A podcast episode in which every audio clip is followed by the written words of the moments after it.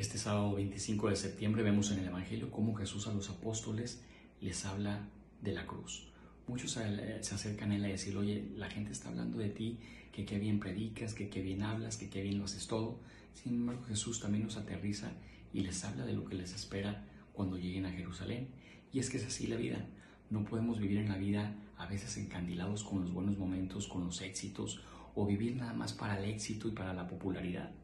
Hay que vivir en la vida siempre con los pies en la tierra, conscientes de que tenemos que aprender a cargar con las cruces, con los insabores, con las enfermedades, con las pruebas, etc.